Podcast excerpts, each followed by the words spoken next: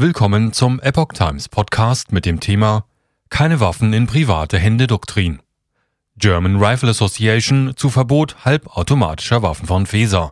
Ideologische Maßnahme. Ein Artikel von Maurice Vorgäng vom 9. Januar 2023. Innenministerin Feser treibt die Debatte um das Waffenrecht voran. Sollte Privatleuten der Zugang zu bestimmten Waffen verwehrt werden? Ja, meint Nancy Faeser. Die German Rifle Association spricht von einer langjährigen politischen Doktrin. Nach den Silvesterkrawallen und den angeblichen Putschplänen einer sogenannten Reichsbürgergruppe will Bundesinnenministerin Nancy Faeser, SPD, das Waffengesetz in Deutschland weiter verschärfen.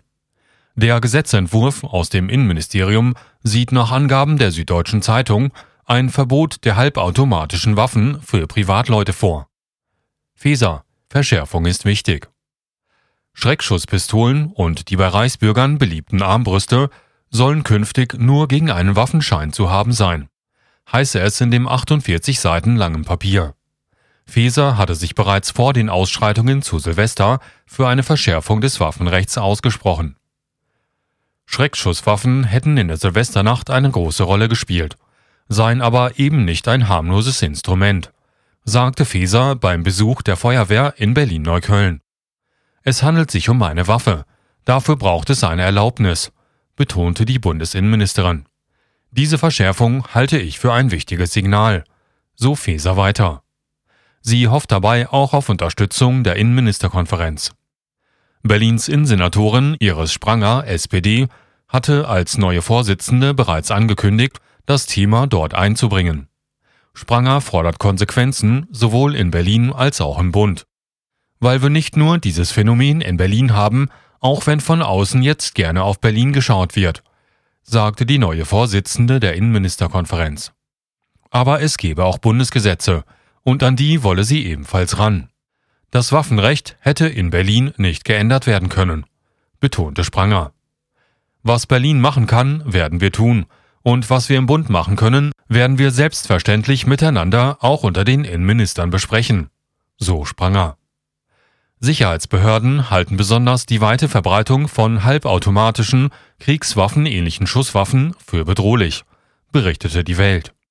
In Deutschland sollen davon 225.000 kursieren, 60 Prozent davon in Privatbesitz. Der Waffentyp wurde weltweit immer wieder bei Amok- und Terrortaten verwendet etwa bei den Anschlägen von Utøya in Norwegen und Christchurch in Neuseeland. Der private Besitz vollautomatischer Waffen ist in Deutschland bereits verboten. Bei der Verschärfung soll jeder neue Waffenhalter künftig auf eigene Kosten ein ärztliches oder psychologisches Zeugnis über seine Eignung vorlegen. Das galt bislang nur für besonders junge Käufer unter 25 Jahren. German Rifle Association Regierung handelt ideologisch. Ein Sprecher der German Rifle Association, GRA, teilte der Epoch Times auf Anfrage mit, dass die Politik generell das Interesse habe, die Waffengesetze fortlaufend zu verschärfen. In der Politik gebe es bereits seit langem bei mehreren Parteien die ideologische Doktrin keine Waffen in private Hände, so der Sprecher. Als Beispiel nannte er die jüngste Grundbestimmung der europäischen Feuerwaffenrichtlinie, wobei es um die Magazinkapazität ging. Hierbei würde der Bund über die Grundbestimmung hinausgehen, was in so einem Vorgang nicht zulässig ist, sagte er. Diesen Prozess nennt man Goldplating, eine Überfüllung bei einer politischen oder gesetzlichen Entscheidung. Das bestehende deutsche Waffengesetz sieht der Sprecher in vielen Details als viel zu bürokratisch und realitätsfern. Das Gesetz sei mit vielen Interpretationsspielraum formuliert. So würden die Waffengesetze in Deutschland standortabhängig mehr oder weniger gut umgesetzt. Das eigentliche Problem an der Waffenrechtsnovellierung von Frau Feser sei laut dem Sprecher, dass die Parteien im Koalitionsvertrag lediglich eine Evaluierung oder Bewertung dieses Gesetzes vereinbart hätten. Diese Evaluierung fand jedoch seit drei Legislaturperioden noch nie statt, kritisierte er. Realitätsferne Politik Realitätsfern sei das Waffengesetz deswegen, weil die Statistiken und Fakten eine andere Sprache sprechen als die politische Begründung. Seit vielen Jahren ist die Zahl von Delikten mit Schusswaffen konstant geblieben.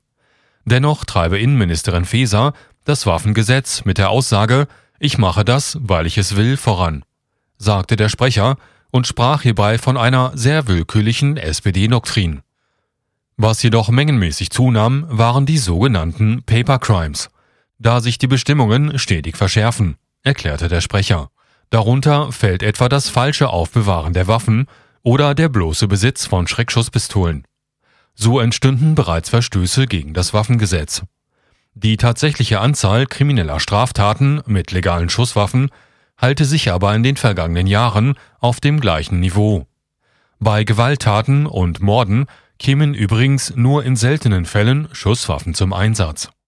Messer und stumpfe Gegenstände seien meist die erste Wahl der Täter. Die Frage, ob ein schärferes Waffengesetz Krawalle wie in der Silvesternacht eindämmen könnten, beantwortete der GAA-Sprecher klar mit Nein. Hinzu komme, dass es in Deutschland an Silvester nur sehr wenige Brennpunkte gab, die medial dargestellt wurden. Auf 84 Millionen Menschen betrachtet sind diese Ausschreitungen irrelevant. Man muss die Realität abbilden, und das tut das Waffengesetz eben nicht. So der GRA-Sprecher. Somit seien die Waffenrechtsverschärfungen immer eine ideologische Maßnahme, nie eine faktenorientierte, schlussfolgerte der Sprecher weiter ein politisches und mediales Problem. Nehmt den Leuten die Waffen weg, dann wird die Welt gut. Mit dieser Haltung argumentieren laut dem GRA-Sprecher nicht nur in Deutschland viele Regierungen. Allerdings bewirken strengere Waffengesetze manchmal das Gegenteil, eine Zunahme an Kriminalität. Als die englische Regierung Kurzwaffen für Privatpersonen verbot, habe ein rapider Anstieg der Kriminalität stattgefunden. Das gleiche sei in Australien zu beobachten gewesen, berichtete er. Die Zahlen, die Zahlen zeigten somit, dass sich nichts durch die schärferen Waffengesetze verbessere. Politik sollte für die Menschen da sein und eben nicht um ihre persönliche Meinung durchzusetzen.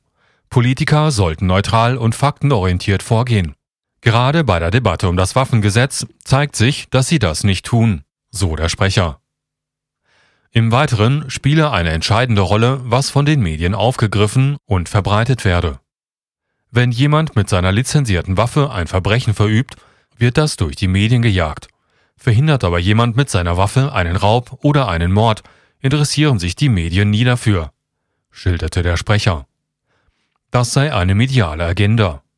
Abhängig von der Art und Weise oder ob die Medien über etwas berichteten, über etwas berichten werde das entsprechend von der Masse wahrgenommen. Buschmann.